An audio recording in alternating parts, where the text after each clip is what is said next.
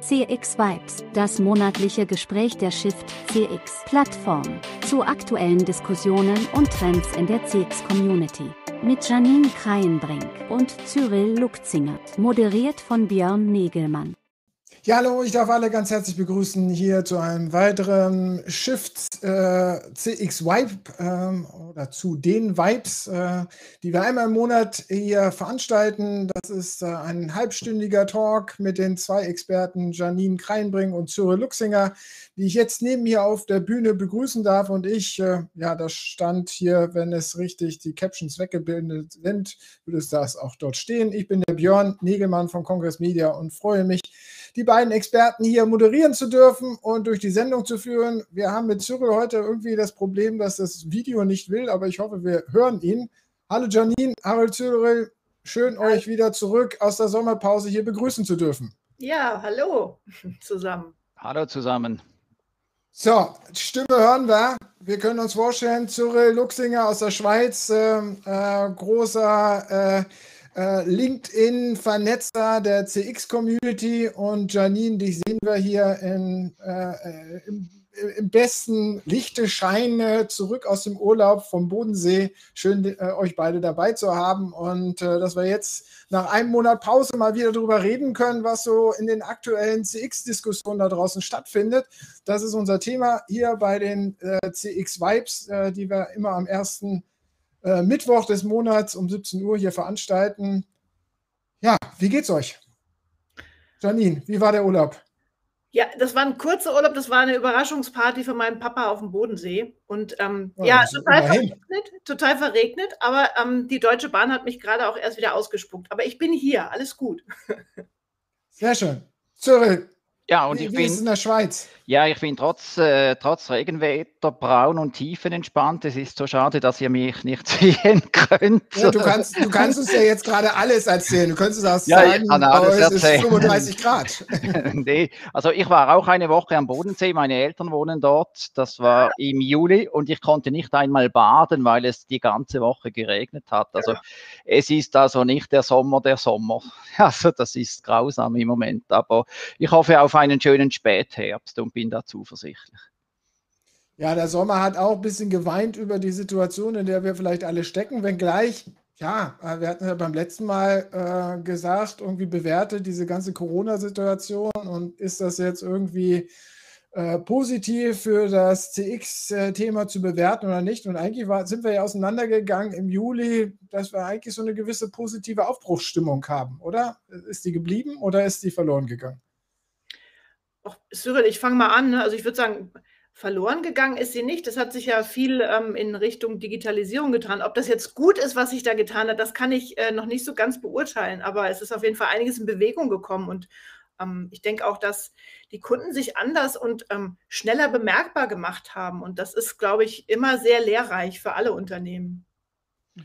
Ja, also ich habe ja auch äh, den Eindruck, dass man von Sommerpause im Thema Customer Experience Management wenig gehört hat. Es ist mehr so eine, wie soll ich sagen, so eine Ordnungsphase oder eine Reset-Phase. Also ich habe das jetzt vielleicht ein wenig speziell erlebt, weil wir in der Schweiz jetzt zum ersten Mal auch ein eigenes CX-Forum gehabt haben, äh, wo, wo, wo die Experten aus der Schweiz sich einmal auch austauschen konnten. Und äh, das Thema in den Unternehmen sehr, sehr relevant, das Bewusstsein hoch, aber die Komplexität, wie wir schon x-mal auch besprochen haben, äh, erschwert oftmals auch die, die Umsetzung und wir werden auch noch darauf äh, zu sprechen kommen heute, eben wie wichtig es ist, äh, den Fokus dann auch auf konkrete Themen dazu setzen. Und äh, im, im ganzen Thema ist natürlich so, dass äh, für mich das Highlight ist oder war, dass endlich wieder äh, so zaghaft Events stattfinden. Ich war, hatte letzte Woche die, die große Freude, das darf ich hier erwähnen, äh, Ines Indal zu treffen an der Insight in, in Frankfurt. Ich bin auch wieder einmal außerhalb der Schweiz gewesen, hat mir, hat mir gut getan und das war eine Veranstaltung mit 200 etwa 250 Leuten, aber aufgeteilt auf zwei, äh, zwei Säle. Der eine war effektiv mehr der Marktforschungskongress äh, und der andere äh, Werbemittel, der Werbemittelmessungsgipfel. Und das war schon schön, einmal wieder, äh, wieder Leute äh, anzutreffen vor Ort. Und für mich war es auch zum Teil, dass ich Leute zum ersten Mal gesehen habe, persönlich. Und man ist da sofort Best Friends. Also das ist schon verrückt, wenn man sich da kennenlernt über LinkedIn. Und da baut man schon eine Vertrautheit auf, äh, an die man dann unmittelbar anknüpfen kann, wenn man sich trifft. Also durchaus sehr schön. War ja, das war ja die Jahresveranstaltung von Planung und Analyse, diesem Marktforschungsportal. Äh, Deswegen klarer Fokus da natürlich auf diesem analytischen Teil. Ja. Ähm, du hast in unserem, äh, in unserem kurzen Vorab-Briefing noch ein bisschen so äh, deine Fahrt dorthin, da hast du ein paar CX-Erfahrungen gemacht, gesammelt. Ich glaube, du meinst mich, ne? Achso, äh, das war. Äh, okay, das war's. Stand kein Name dabei. Entschuldigung, stimmt, das war rot. Das konntest du nicht erkennen. Also, nee, das, das, war mein Einwurf, ich kann gern davon berichten. Ich habe ähm, hab meine Erfahrungen mit der Deutschen Bahn so ein bisschen analysiert und keine Sorge, es kommt kein Deutsche Bahn-Bashing hier, sondern ich fand das ganz interessant. Ich bin am ähm, Samstag hingefahren nach Linda und da ging so ziemlich alles schief, was schief gehen kann. Und ich habe dann für mich aber so mal überdacht, warum ich trotzdem ruhig geblieben bin. Das mag an meinem Naturell liegen, aber auch daran, dass ähm, die Deutsche Bahn da wirklich mittlerweile eine Menge dazugelernt hat. Also ich, ich, wurde ständig mit Informationen begleitet, trotz Zugausfall und Verspätung, aber ich wusste immer durch den Deutsche Bahn E-Mail-Reisebegleiter, ähm, warum, wieso, weshalb. Das hat geholfen und ähm, ich wusste, als ich dann in Stuttgart gestrandet bin, auch, dass ich zum Infostand gehen kann und da ein Mensch ist, der mir helfen wird. Und es war auch so. Und, und trotzdem immer transparente, freundliche Mitarbeiter, die auch schon mal geschimpft haben, aber die immer ehrlich waren. Und das, also das fand ich ganz interessant, so als Analyse. Das hat mir als Kunde geholfen, mit der ganzen Situation klarzukommen. Ist ja ein bisschen dann, wiederum jetzt hoffe ich, dass ich das richtig ausgreife auf unserem Vorab. Äh, Dokumentenaustausch. Äh, Zöre, was du ja auch gesagt hast, dass wir ja irgendwie einen unmittelbaren Kundennutzen schaffen müssen. Ne? Also dass das natürlich die, die, die wichtigen Punkte im Moment sind. Ja, ich habe jetzt äh, aus zwei Monaten habe ich mir vier, fünf wesentliche Erkenntnisse notiert, auch im Kontakt mit, mit verschiedenen Firmen, dass eben das Customer Experience Management nicht in der Theorie äh, äh, bleiben soll, sondern effektiv, man muss konkret maximal sicht- und greifbar sein. Ich kann hier ein konkretes Beispiel nehmen. Der, äh, der Lötschberg, am Lötschberg haben wir einen Autoverlad. Und offenbar besteht dort das Problem, dass die Zeitangaben, wenn man dort in der Warteschlange ist, ist sehr ungenau. Also dann steht beispielsweise 30 Minuten und die Leute warten eine Stunde, anderthalb. Und jetzt hat die Bahngesellschaft, die äh, diesen Tunnel betreibt oder diesen Autoverlad, hat gesagt, also dieses Thema hat für uns Priorität, obwohl sie es noch gar nicht wissen, wie sie es genau lösen wollen. Ich, ich kenne die Details nicht, oder? Und so können sie auch innerhalb ihres Bahnkonzerns aufzeigen, okay, das sind äh, klassische Reaktionen, wir tun konkret eben konkret äh, etwas gegen das. Und also das ist ein Pain, der äh, emotional natürlich immer sehr stark kommt, aber im Verhältnis zu allem natürlich sehr marginal ist, aber sie widmen sich jetzt diesem, diesem Punkt. Was ich auch in aller Deutlichkeit äh, äh, äh, höre, ist, äh, wir haben ja eine eigene Sprache. Also wir sprechen von Touchpoints, von Journeys, von Personas. Und viele im Management verstehen diese Sprache einfach nicht.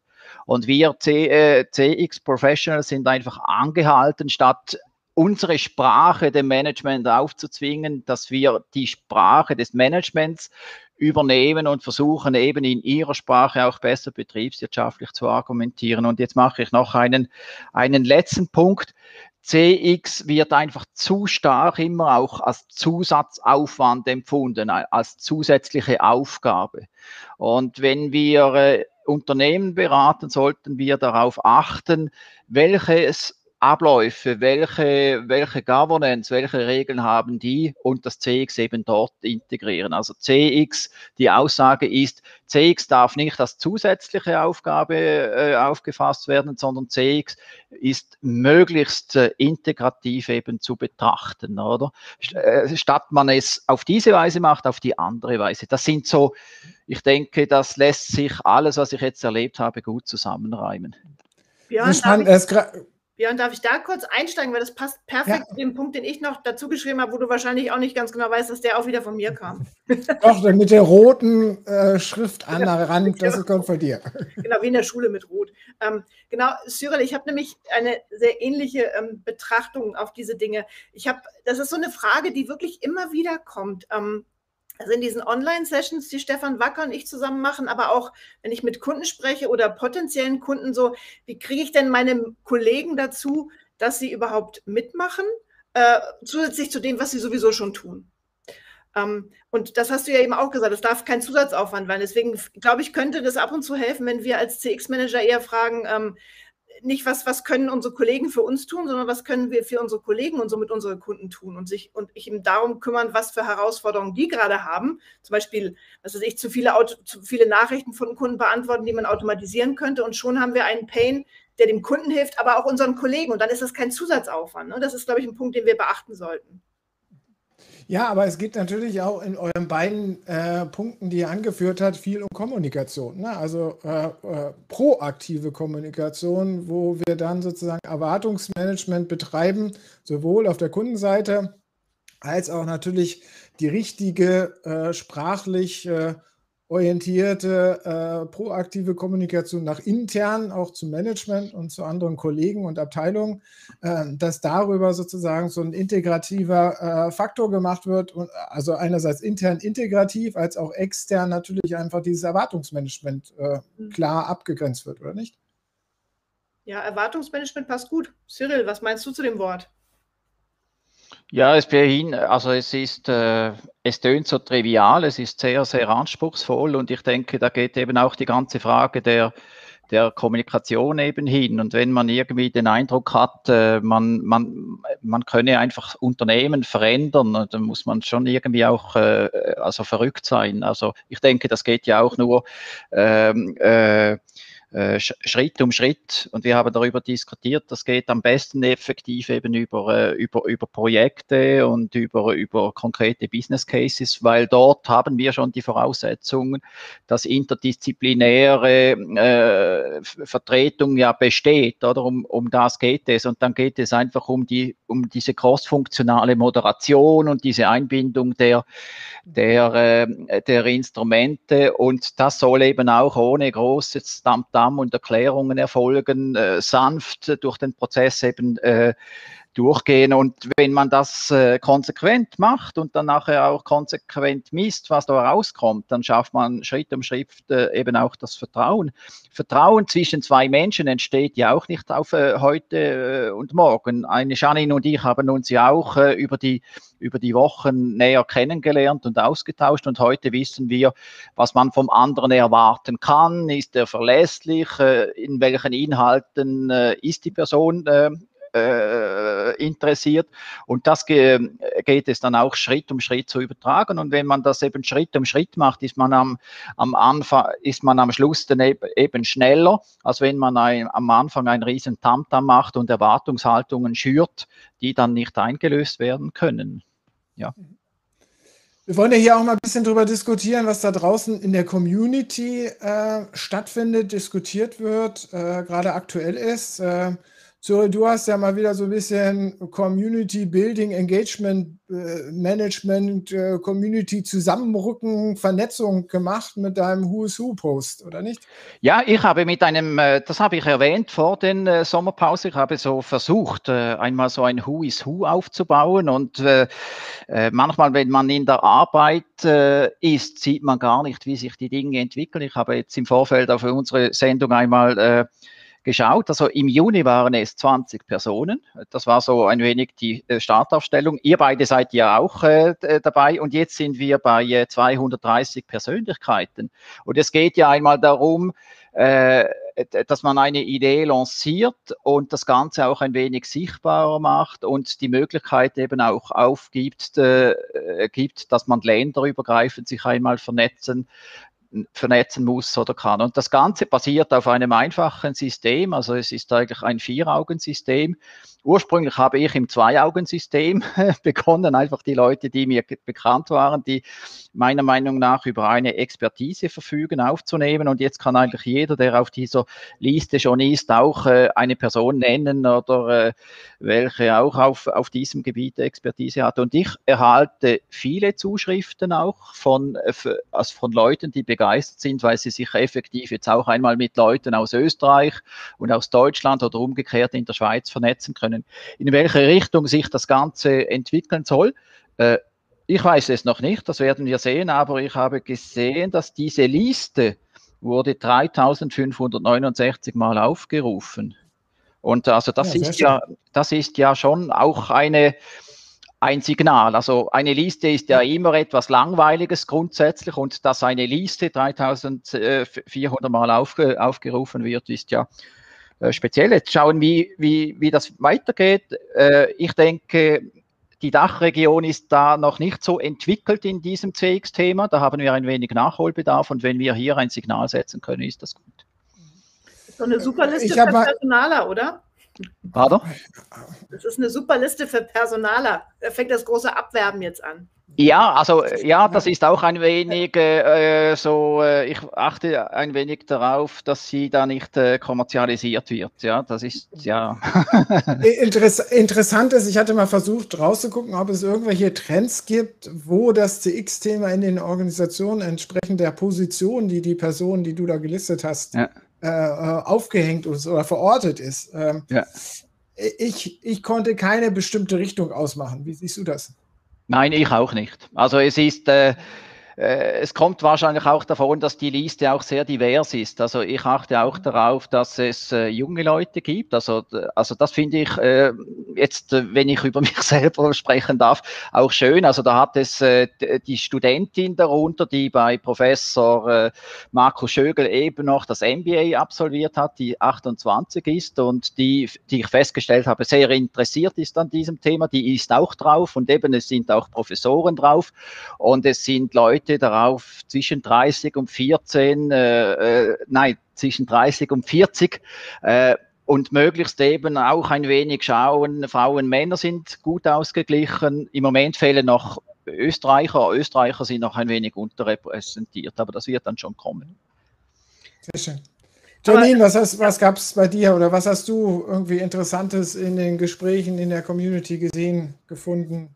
Ja, was hat dich bewegt? Das passt gerade ganz gut, was du gefragt hast, oder auch diese Feststellung, wo denn die Damen und Herren aufgehängt sind, mit denen man im CX-Bereich zu tun hat. Und das zeigt sich ganz gut in dem ähm, CX Practitioner Track, den wir jetzt im Juli beendet haben. Das ist ja dieser Austausch, den wir über sechs Monate laufen haben, wo ähm, vier Damen und Herren dabei sein aus dem Bereich. Und da, sind, da sieht man, wie divers das ist. Wir haben eine, aus dem, eine Dame aus dem Quality Management dabei gehabt, eine CX-Managerin, aber auch jemanden aus der IT, der intern für die CX, für die Kollegen zuständig ist und ähm, jemand aus dem Marketingbereich. Und alle unter dem Dachmantel, ne, wir wollen uns über Kundenzentrierung austauschen. Also daran kann man das ganz gut erkennen, wie, wie unterschiedlich die Unternehmen das handhaben. Und ähm, ja, also was ich festgestellt habe in letzter Zeit, ich habe so mit, mit, mit zwei, drei CX-Managern gesprochen, die gerade auch äh, im Jobwechsel sind oder sich oder schon gewechselt haben, überlegen, ähm, ob sie da bleiben. Und was ich da gelernt habe, war für mich, ähm, ist, glaube ich, auch eine gute Info für alle, die vielleicht drüber nachdenken. Ähm, einfach, welche Fragen stelle ich eigentlich, wenn ich wissen will, wie das Thema in dem Unternehmen, wo ich vielleicht hingehen möchte, aufgehängt ist. Und da habe ich festgestellt,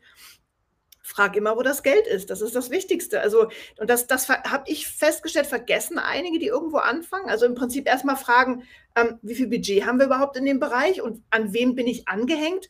Und dann die fast noch wichtigere Frage, sind denn die CX-Ziele, die hoffentlich im Unternehmen schon da sind, auch in den einzelnen ähm, persönlichen Zielen der Mitarbeiter verankert. Weil wenn das nicht der Fall ist, dann hat man es als CX-Manager sehr schwer. Also und da geht es auch um Bereichsleiter und äh, Abteilungsleiter, nicht nur um die Mitarbeiter, mit denen man tagtäglich zu tun hat dann vielleicht. Das fand ich ganz spannend, so die Entwicklung. Ich habe ja noch so, so drei Artikel mitgebracht, die ich gerne mit euch diskutieren würde. Das eine, äh, das Einleitungseditorial zu dem CX-Dossier auf marktforschung.de, was natürlich jetzt auch angestoßen wurde im Vorlauf jetzt zu dieser Planung und Analyseveranstaltung. äh, was der Peter Pöhner äh, verfasst hat, äh, wo er, ich blende gleich mal die URL ein, wenn ihr sprecht, äh, wo er so ein bisschen zum Fazit kommt, ähm, dass äh, Marktforscher eigentlich im Moment noch so in diesem methodischen hm, wie drücke ich es äh, diplomatisch aus, in diesem methodischen Optimierungszirkel drin sind und möglichst statistisch äh, schöne Daten und Ergebnisse produzieren wollen, aber sie eigentlich für das Thema CX eigentlich viel stärker in eine Gestaltungsrolle rein müssten. Wie seht ihr das? Insbesondere Cyril, du warst ja jetzt auf der Veranstaltung. Äh, wie, reden, wie sehen die Marktforscher das Thema CX und wie verstehen sie es und wie verstehen sie ihre Rolle in dem Ganzen? Ja, du sprichst den äh, Artikel von Peter Pirner an. Hä? Hier. Genau. Und äh, äh, Peter hat das äh, meiner Meinung nach äh, sehr gut äh, aufgezeigt, wo, wo, die, wo die Schwierigkeiten sind. Ähm, ich mache gerade die Erfahrung, wir haben bei der Schweizerischen Post haben wir äh, das CEM-Team und das Marktforschungsteam haben wir seit äh, August, äh, nein, seit, seit Mai zusammengelegt. Und ich bin Teil dieses, äh, dieses Teams und habe jetzt dadurch äh, engeren und besseren Kontakt äh, mit unseren Marktforschungsleuten.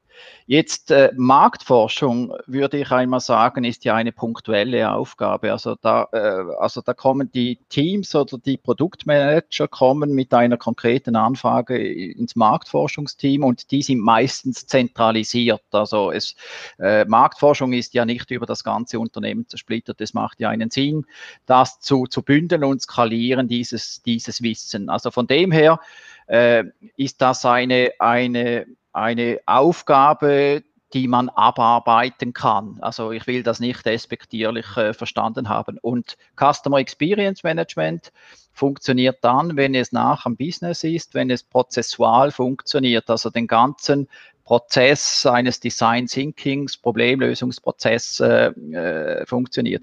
Ich bin nicht sicher, äh, es kommt natürlich immer darauf an, wie ein Marktforscher seine Aufgabe versteht. Also wenn er es nur so versteht in Bezug, äh, dass er einfach jetzt diesen Auftrag arbeitet und wenig von sich selber und seinem Wissen eingeht, ist das natürlich so. Und die Marktforschungsbranche läuft natürlich eine Gefahr, dass äh, durch das Aufkommen von anderen Disziplinen, die sich auch den Customer Insights widmen, dass da eine, eine Konkurrenzsituation entsteht.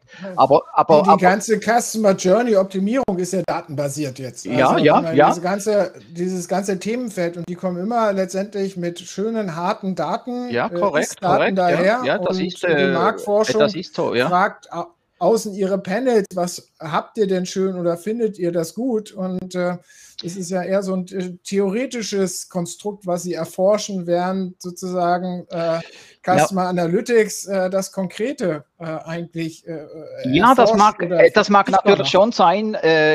ich bin in der Marktforschungsbranche selber auch noch nicht ganz angekommen, aber ich denke, weißt du, letztendlich sind es ja auch immer Kombinationen und ich komme jetzt eben aus einem Workshop raus, wo wir über drei Stunden eine Produktoptimierung äh, betrachtet haben. Und wir haben jetzt dort uns entschlossen, neben der ganzen Customer Journey und Service Blue, äh, äh, Blueprint-Erkenntnisse eben doch noch eine, eine dezidierte, äh, abgegrenzte äh, Marktforschung eben auch, äh, auch zu machen, wo wir gewisse Punkte auch noch validieren können. Aber äh, ich denke, letztendlich soll es ja so sein, dass wir alle zusammenarbeiten, oder? Und dass nicht der Eindruck entsteht, äh, dass da noch eben Marktforschung und CEM und eben, also, dass wir dieser Silo-Bildung noch innerhalb der Human Resources äh, Vorschub äh, äh, bieten. Und ich denke, wir müssen uns vor allem auch gegenseitig besser verstehen, oder? Und aus dem heraus gibt es äh, gute Modelle für die internen Kunden.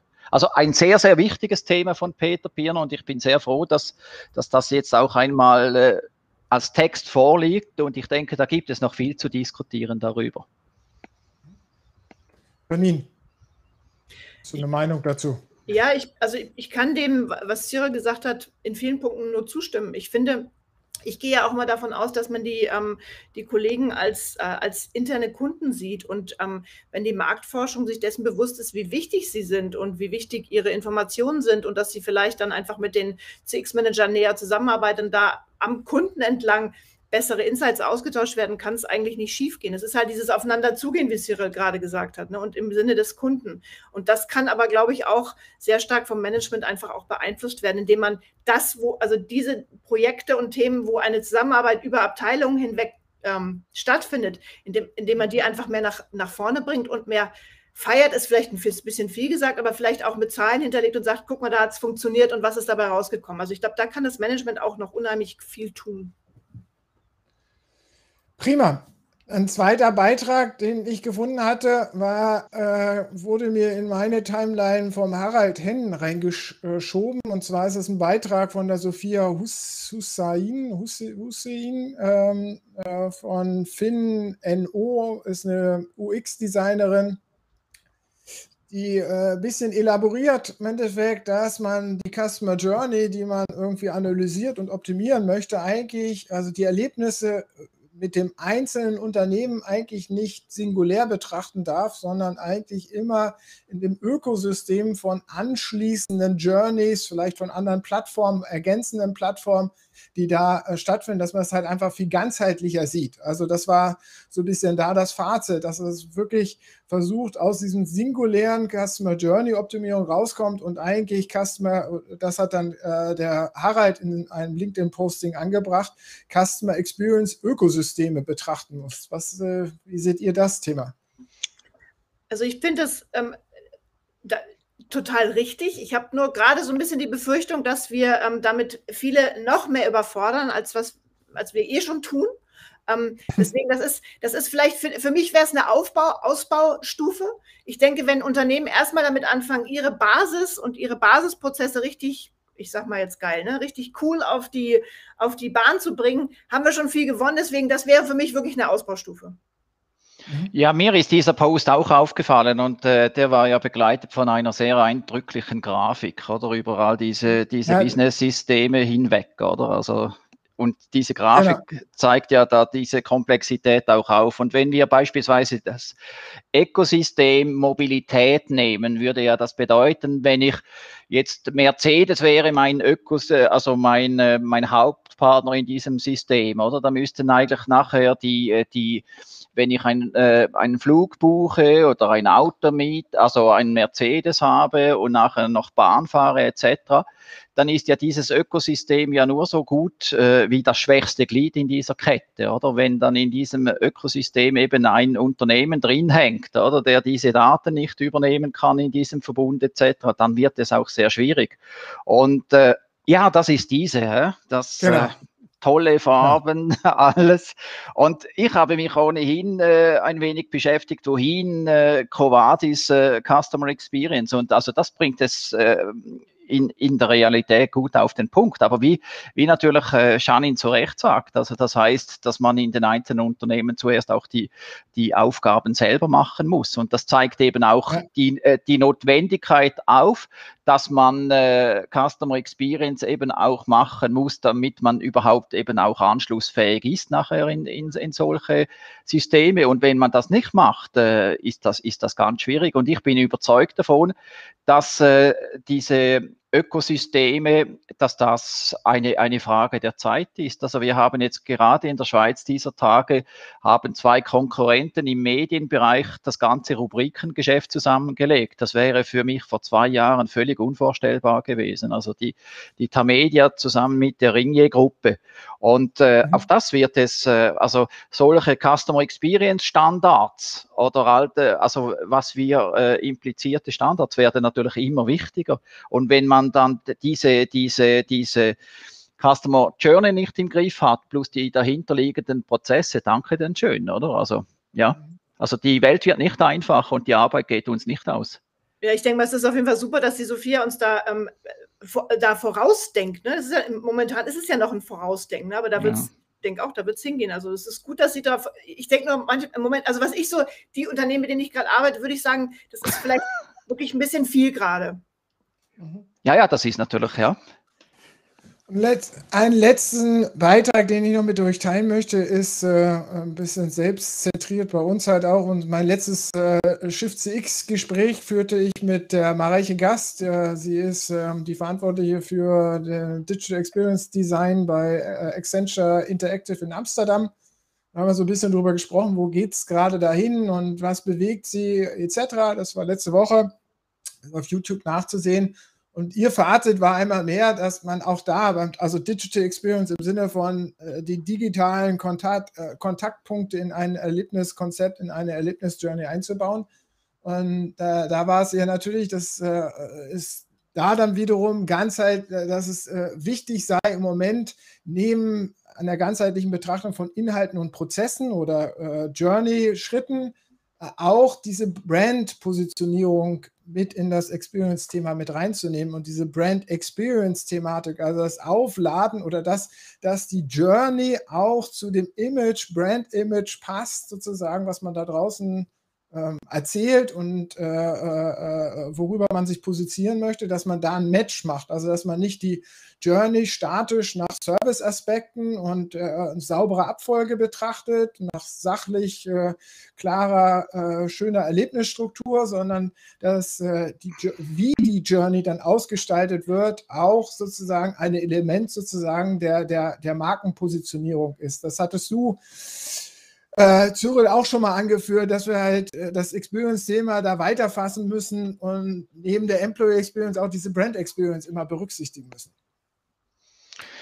Ja, das kommt bei der Digital Experience sehr, äh, sehr schön eben auch zum Ausdruck. Und weil diese Digital Experience baut ja auch auf dieser horizontalen Sichtweise auf, oder? Also die, also die Inhalte oder der Content, sei das eben äh, das Markenerlebnis, aber auch die relevanten Inhalte, die müssen ja durchgängig verstanden werden. Also ich spreche da jetzt beispielsweise das CX-Writing in einer, in einer App an, das heute noch nicht allgemein gut oder Standard ist. Also oftmals äh, ist diese Sprache doch sehr gebastelt. Es kommt ja da, daher, von wo was das äh, kommt. Oftmals äh, äh macht dann die IT-Abteilung, schreibt die Fehlermeldungen und äh, verwendet dort wieder andere Begriffe als das Produktmanagement in der, in der Grobabfolge, in in der Hierarchiebeschreibung. Und ich denke, da haben wir innerbetrieblich nach wie vor enorm viel zu tun, eben als äh, diese, diese Betrachtungsweisen äh, äh, zusammenwachsen. Also innerhalb der Post äh, ist die Entfernung, die gefühlte Entfernung zum Brandmanagement groß. Aber ich weiß, dass das Brandmanagement extrem gute Unterlagen eben hat, um diese, dieses auch äh, umzusetzen. Aber oftmals überfordert das dann wieder irgendwie Produktteams oder App, äh, welche solche Apps entwickeln, die vielleicht dann eben sechs oder sieben oder acht Monate haben, äh, um das inhaltlich technisch umzusetzen. Also es ist schon, ja, also also da werden wir, also das sind Hausaufgaben, die alle Firmen machen müssen. Und es gibt wenige Firmen, die das wirklich durchgehend beherrschen, würde ich jetzt einmal behaupten. Welche Erfahrung hast du, Janine? Ja, ich versuche das mal von dieser ähm, Unternehmensberatungsebene ein bisschen runterzubrechen, ne, weil das ist ja schon auf einer sehr hohen Ebene diskutiert worden wahrscheinlich. Ne? Also ich habe heute keine Zeit mehr gehabt, das YouTube-Video anzuschauen, muss ich gestehen. Deswegen bin ich jetzt vorsichtig. Ähm, ich denke, wenn, wenn jeder Mitarbeiter, ne, das ist so ein bisschen so diese die Sache, die ich versuche immer ein bisschen mit reinzubringen, auch aus meinem Lean, mit meinem Lean-Hintergrund, wenn jeder Mitarbeiter weiß, für was das Unternehmen steht und, und mit dem, was er tut, zufrieden ist und stolz darauf ist, was er tut, dann entsteht ja automatisch auch eine Brand Experience, weil ähm, wenn, ne, wie die Deutsche Bahn-Mitarbeiter, die heute mir versucht haben zu helfen, weil sie davon überzeugt waren, dass ich äh, eine gute Heimreise haben soll, dann ist das doch eine Brand Experience. Ne? Und da ist mir als Kunde dann erstmal egal, ob sie ein falsches Wort benutzen. Deswegen, wenn, wenn das da ist, dann braucht man, glaube ich, gar nicht mehr ja. so viel rumdoktern. Aber das bin wieder ich mit meiner sehr ähm, heruntergebrochenen, hemdsärmeligen Art. Aber es muss da reinfließen. Es muss in das Doing ja reinfließen, sozusagen halt nicht nur, dass äh, der Service am Kunden sozusagen zufriedenstellend gemacht wird, sondern dass der vielleicht auch schon noch so ein bisschen aufgeladen ist mit dem Image, den wir vermitteln wollen. Und wenn das dann übereinstimmt, dann ist das natürlich doppelt gut. Dann 100 Punkte.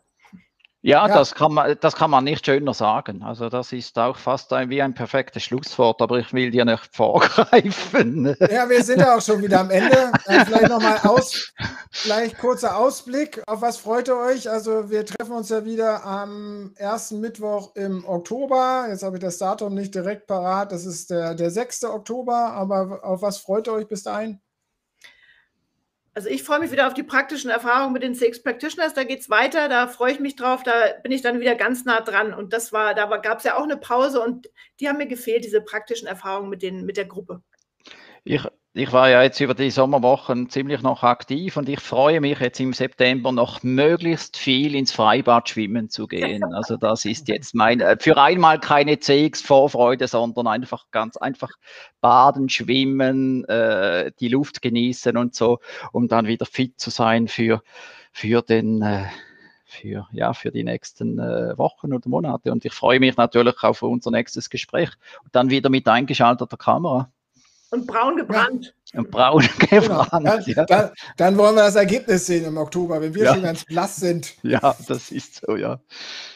Cyril und Janine, vielen Dank ähm, für eure Zeit. Vielen Dank für das nette Gespräch. Äh, es war wieder sehr spannend. Ähm, freut mich, dass wir jetzt im Herbst angekommen sind, die Serie hier weiterführen und uns äh, nächsten Monat wieder treffen.